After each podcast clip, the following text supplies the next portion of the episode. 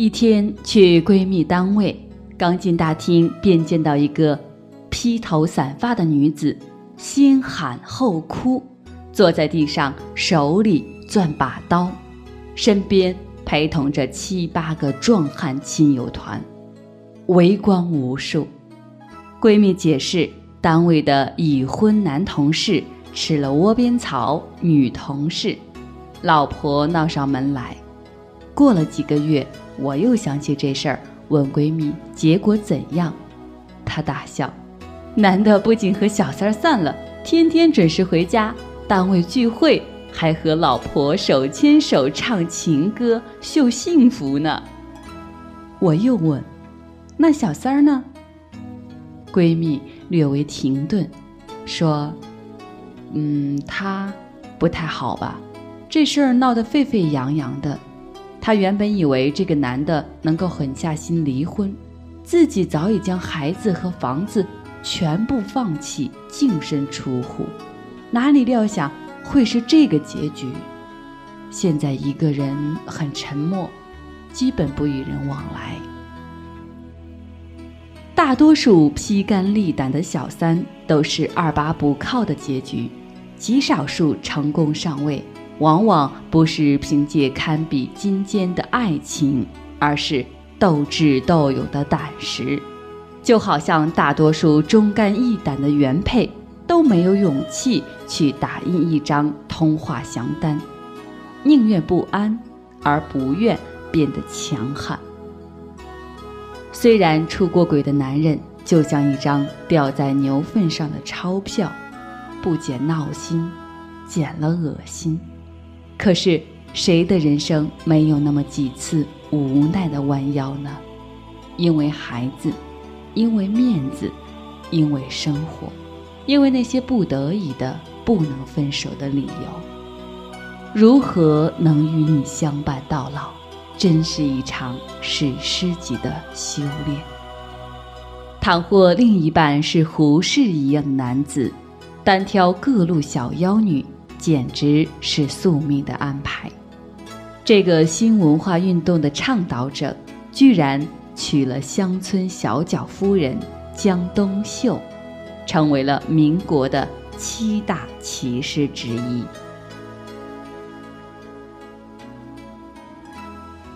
江冬秀是名门之后，一九零四年经胡母排八字订婚。一九一七年，胡适从美国留学回家结婚，期间两人从未见过面，是不折不扣的旧式婚姻。对于胡适这个中国新派第一号人物，不仅滑稽，而且讽刺，尤其胡太太。并不像一般乡村女子那般羞怯胆小，她非常果断泼辣。熟悉的人都知道，胡适家有个厉害的夫人，连陆小曼这样的名媛都不敢与领袖明目张胆的逗趣。小曼总是用英文给胡适写信，而且故意把字写得又粗又大，像个男人。可见胡夫人的震慑作用非同一般。据说，一九二三年秋天，胡适到杭州疗养，江冬秀写了一封别字连篇的信给表妹曹成英，拜托照顾表哥。曹成英是他与胡适结婚时的伴娘，当时正在杭州读书，才貌双全的女学生。立即让表哥掉进了温柔乡。他们在西湖畔同居了三个月，周围人都有心成全这对金童玉女。湖畔诗人汪敬之最先知道了不说，徐志摩得知后开心的不得了，立即告诉了陆小曼，然后在北平教授作家圈里广为流传。最后，差不多全北平的文化人都知道了。再最后，神一般的胡太太也知道了。在广为流传的版本里，她没有像知识女性般隐忍，打落牙齿或血吞，更没有像其他旧式女子般逆来顺受，睁一只眼闭一只眼，只要对方不抛弃自己，那就可以。民国八卦声称，江冬秀拿着剪刀，抱着儿子，在胡适面前大吵大闹，要先杀了孩子和胡适，再自杀。新文化运动的领袖像只戳了洞的皮球般，渐渐没了底气。只是表哥表妹的情谊倒也没有那么容易退却，他依然与曹成英通信。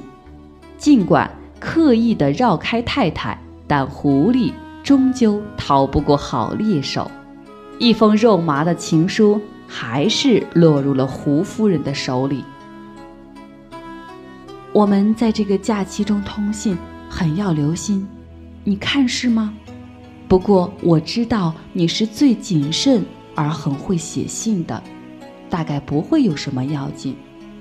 迷哥，在这里。让我喊你一声“亲爱的”，以后我将规矩的讲话了。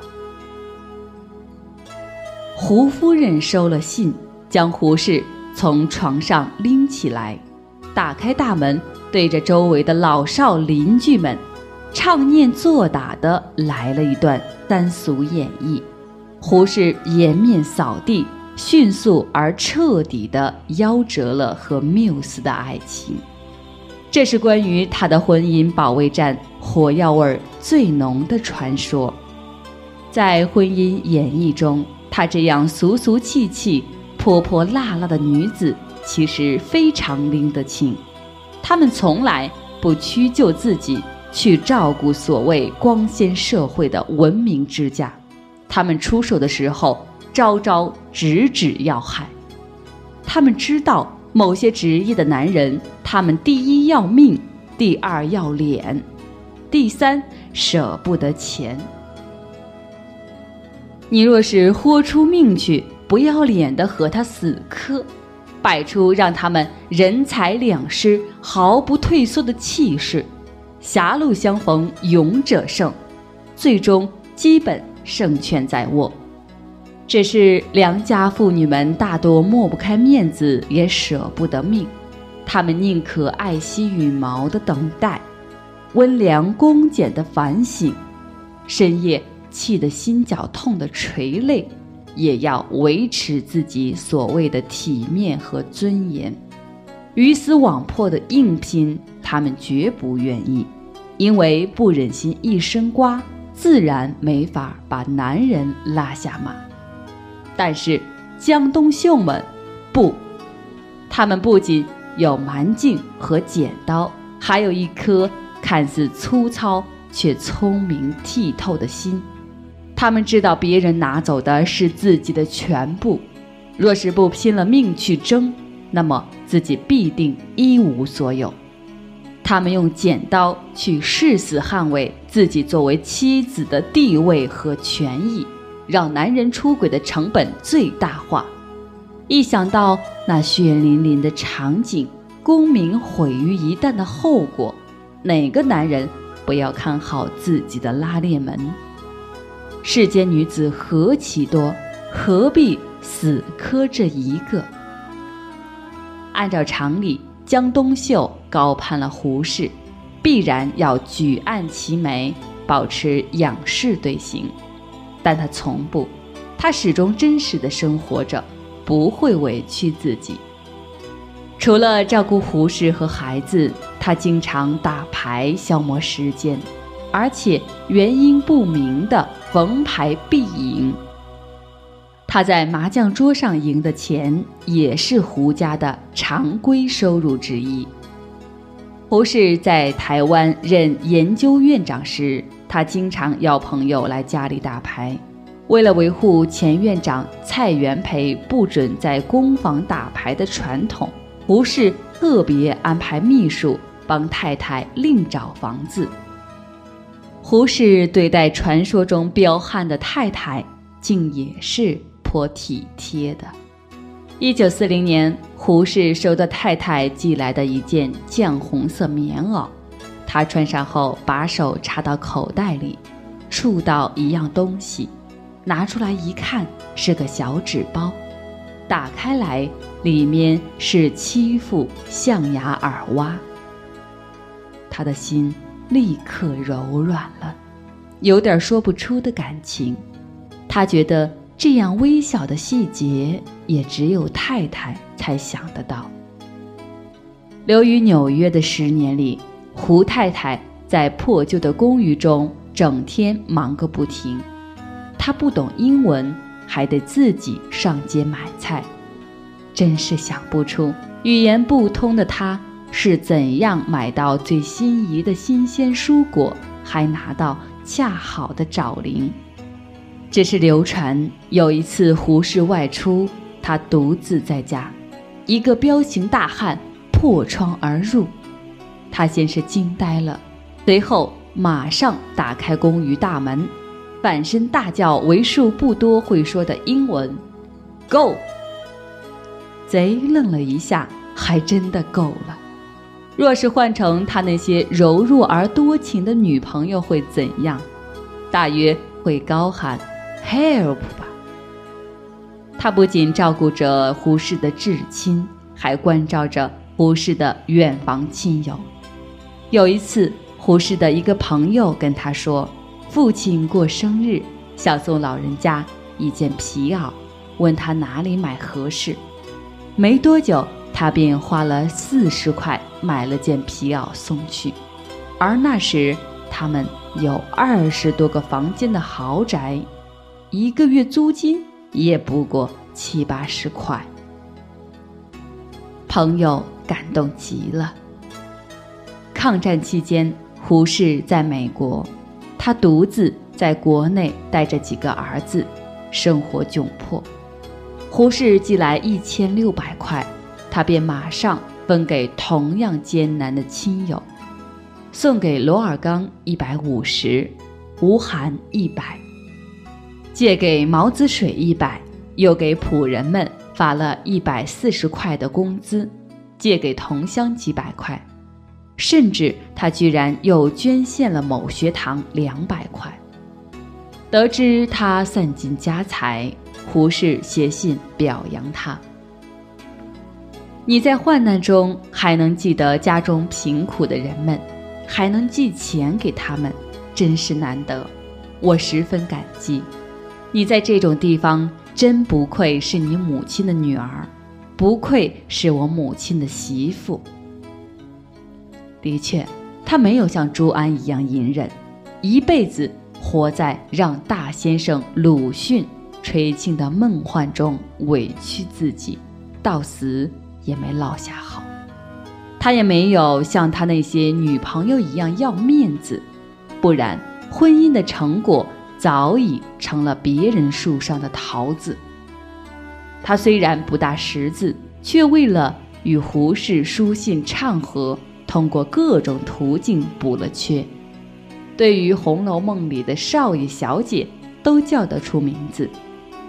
她在娘家从不做家务，嫁到胡家，侍奉婆婆，照顾家庭，照顾丈夫，处处亲力亲为。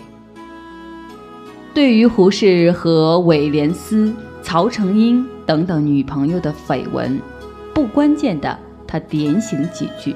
要紧的，他也敢放出恶声宣泄自己的不满。他不是攀援的凌霄花，也不是痴情的鸟儿，他倒真像一棵木棉，始终作为树的形象和胡适站在一起，平等而又义气。他有他的泼辣彪悍，更有他的宽厚温柔。他很清楚，对待胡适，七根象牙耳挖要的，必要时候的剪刀也要的。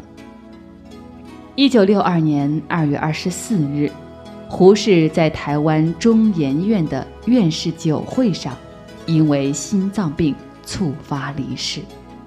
他听到消息，当场昏厥过去。处理完胡适的后事。他开始整理胡适一生的著作，甚至他特别要求韦廉斯写一篇自己的传记，放进胡适的资料里。如此对待一个与丈夫关系暧昧的女子，他是真的通透。如何与你相伴到白头，是个多么宏大的课题，又是一个多么虚幻的期许。谁能一踏婚姻的边界，便湿透未来几十年的烟尘？婚姻究竟是一部加长版的《植物大战僵尸》，还是一出美丽人生的真人秀？胡夫人给出了一个耐人寻味的答案：夫妻之间有时需要洞若观火的了解。有时需要肝胆相照的义气，有时需要平地一声雷的咆哮和发泄，有时需要揣着明白装糊涂的将就，还有时则需要打落牙齿或血吞的隐忍。那种举案齐眉式的客套，往往不是恩爱，而是彼此的关系。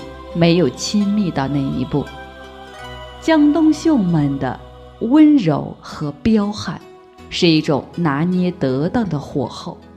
他们明白，婚姻和青春一样，一不看好，就会溜走。